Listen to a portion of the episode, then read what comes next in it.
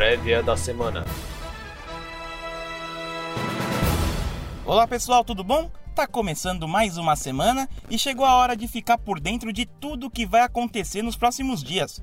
Hoje é segunda-feira, 9 de novembro de 2020. Eu sou o Gabriel Medina, editor da TC Mover, e começa agora a prévia da semana. A semana começa com todo mundo de olho nas repercussões da vitória do democrata Joe Biden nas eleições dos Estados Unidos sobre o atual presidente, o republicano Donald Trump. Com as vitórias nos estados da Pensilvânia e de Nevada no fim de semana, Biden obteve mais que os 270 votos do colégio eleitoral necessários para assumir a Casa Branca. No discurso da vitória, o democrata prometeu não dividir, mas unificar o país e ressaltou que irá governar para todos os americanos. Agora vale ficar atento na postura do presidente Donald Trump daqui para frente, após a confirmação da sua derrota. Nas redes sociais, Trump questionou o processo de apuração norte-americano e declarou que sua campanha vai levar adiante as ações para questionar a vitória de Biden. De qualquer forma, Trump é o primeiro presidente americano a perder a reeleição desde 1992. Por aqui, a agenda de balanços do terceiro trimestre segue a todo vapor. Presta atenção nos destaques da semana e anota aí no seu caderninho para não perder nada. Hoje, depois do fechamento do mercado, tem Magazine Luiza, Itaúsa, BRF e Lynx, enquanto lá fora tem a XP. Amanhã tem BTG Pactual, BR Distribuidora, Movida e Carrefour Brasil. Na quarta sai o balanço da queridinha da comunidade TC, a Via Varejo. No mesmo dia tem os da Eletrobras, da JBS, da Marfrig e da Localweb. Na quinta será a vez de B3, Banco Inter e BR Maus aqui, enquanto lá fora tem os balanços da Walt Disney e da Cisco. E por fim, na sexta tem Cogna, Cosan e Sanepar. Para ficar por dentro de tudo, não tire o olho da TC Mover, hein? Amanhã sai a prévia do rebalanceamento semestral dos índices Morgan Stanley Capital International, o MSCI, incluindo o MSCI Brasil, que reúne companhias nacionais. Analistas do Morgan Stanley disseram à CNN Brasil que a Alpargatas, a Eneva e as lojas americanas devem entrar no índice a partir de dezembro, além de uma companhia tecnológica. Já a Cogna, a IRB Brasil, a Cielo e a Braskem devem ser excluídas. Além do nome das empresas que entram e saem do índice, o MSCI divulga também o peso de cada ativo. Será uma semana mais tranquila em relação a dados macroeconômicos aqui no Brasil. O destaque fica para as vendas do varejo de setembro na quinta-feira. É um indicador bem importante da atividade econômica do país em meio à retomada e pode impactar nos papéis das varejistas. Na quinta-feira tem a pesquisa de serviços do IBGE, outro dado essencial para a nossa economia de um setor que ainda não conseguiu se recuperar completamente. Na sexta, o Banco Central divulga o IBCBR, considerado uma prévia do PIB, levando em conta todos os dados mais importantes da conjuntura do país no mês de setembro. Nos Estados Unidos, os dados mais importantes saem na quinta-feira, com os pedidos semanais de seguro-desemprego e o índice de preços ao consumidor de outubro.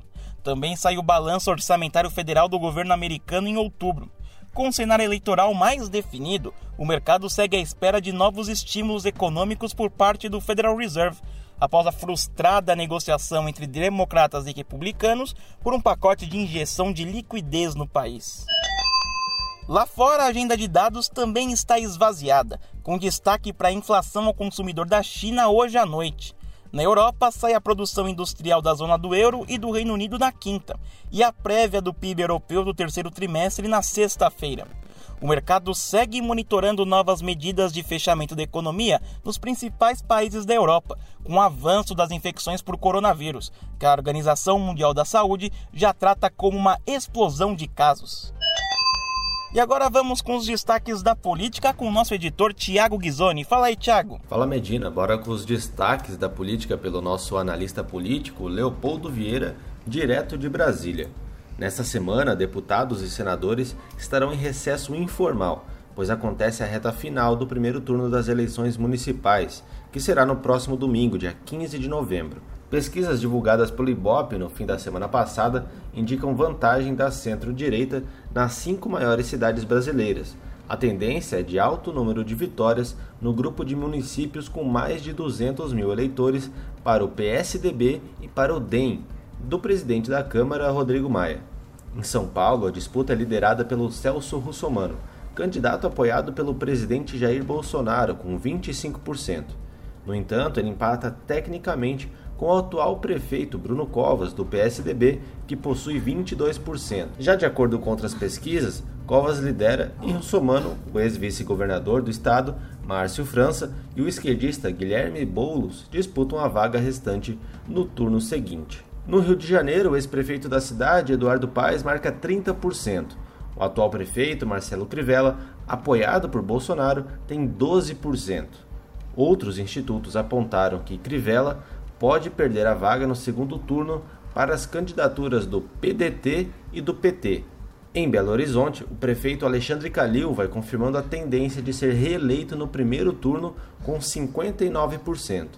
Calil é do PSD, que faz parte da base governista nacional. Em Salvador, o candidato Bruno Reis, apoiado pelo prefeito ACM Neto, tem 61% e deve levar a prefeitura também no primeiro turno.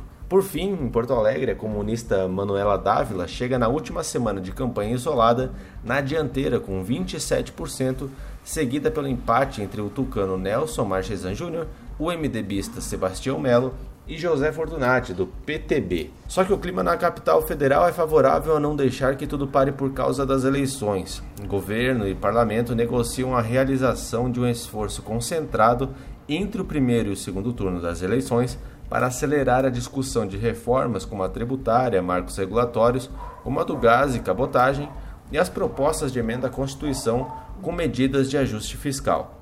No entanto, isso vai depender de um acordo para suspender a obstrução da pauta na Câmara. Segundo o presidente da Casa, Rodrigo Maia, se o Palácio do Planalto colaborar com a reforma tributária, ele pode pautar também o projeto que dá autonomia ao Banco Central entre os dias 16 e 20 desse mês.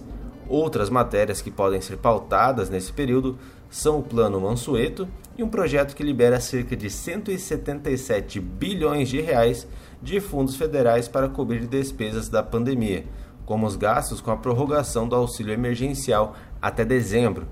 E por falar nesse assunto, voltou a circular em Brasília a informação que elas do Congresso e do governo discutem prorrogar o auxílio emergencial por mais duas parcelas em 2021. Isso caso o programa Renda Cidadã não saia do papel com fonte de financiamento até o fim do ano, o que é mais provável. De acordo com o jornal Estado de São Paulo, pelo sim e pelo não, a equipe econômica prepara uma portaria para que o benefício, se for prolongado, só possa ser pago a quem teve direito a ele até dezembro de 2020. Alguns dias atrás, o ministro da Economia, Paulo Guedes, antecipou aos congressistas que as PECs que vão regulamentar os gatilhos do teto de gastos podem incluir uma cláusula de calamidade se uma segunda onda de Covid-19 chegar ao Brasil. Com texto de Leopoldo Vieira e locução de Tiago Ghisoni, esses foram os destaques de política da semana. Vamos agora com um comentário semanal dos nossos editores. Dessa vez, e não podia ser diferente, o assunto é o resultado da eleição americana e o legado de Donald Trump. Como vimos, Trump perdeu a reeleição no sábado, mas sua capacidade de disrupção está longe do fim. Os últimos dois meses de Trump no cargo podem representar um turbilhão de esforços e decretos para tornar o governo do seu sucessor, o democrata Joe Biden, mais difícil. Seria uma situação inédita na política americana, sempre fiel às exigências do protocolo e atenta à cordialidade e aos bons modos. Embora todos os presidentes procuram se manter relevantes durante suas semanas finais no Salão Oval, o caso de Trump deve ser observado com atenção após a declaração por parte de agências de notícias e institutos de pesquisas de que Biden tinha obtido o número de delegados suficiente no colégio eleitoral para se tornar o 46º presidente dos Estados Unidos, Trump soltou um comunicado raivoso e que prometeu contestar quaisquer resultados que não dessem a ele a vitória na eleição de 3 de novembro. No mesmo comunicado, ataques a Biden foram feitos, para analistas e gestores que nossos editores consultaram no fim de semana, o desprezo e o desdém que Trump demonstrou pelas instituições da presidência e do governo federal devem abrir novas frentes para as medidas que gerem ruído no curto prazo.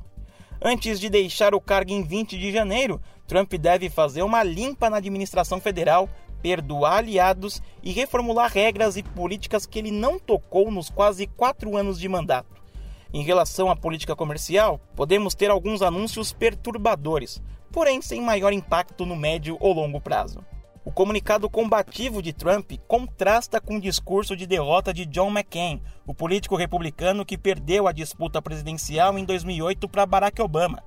Na época, McCain torceu para que Obama fizesse um bom governo e trabalhasse pela unidade do país, no momento fraturado pela crise financeira do subprime.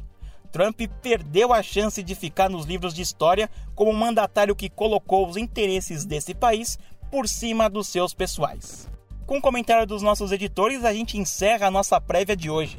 Tenha uma ótima semana e até a próxima!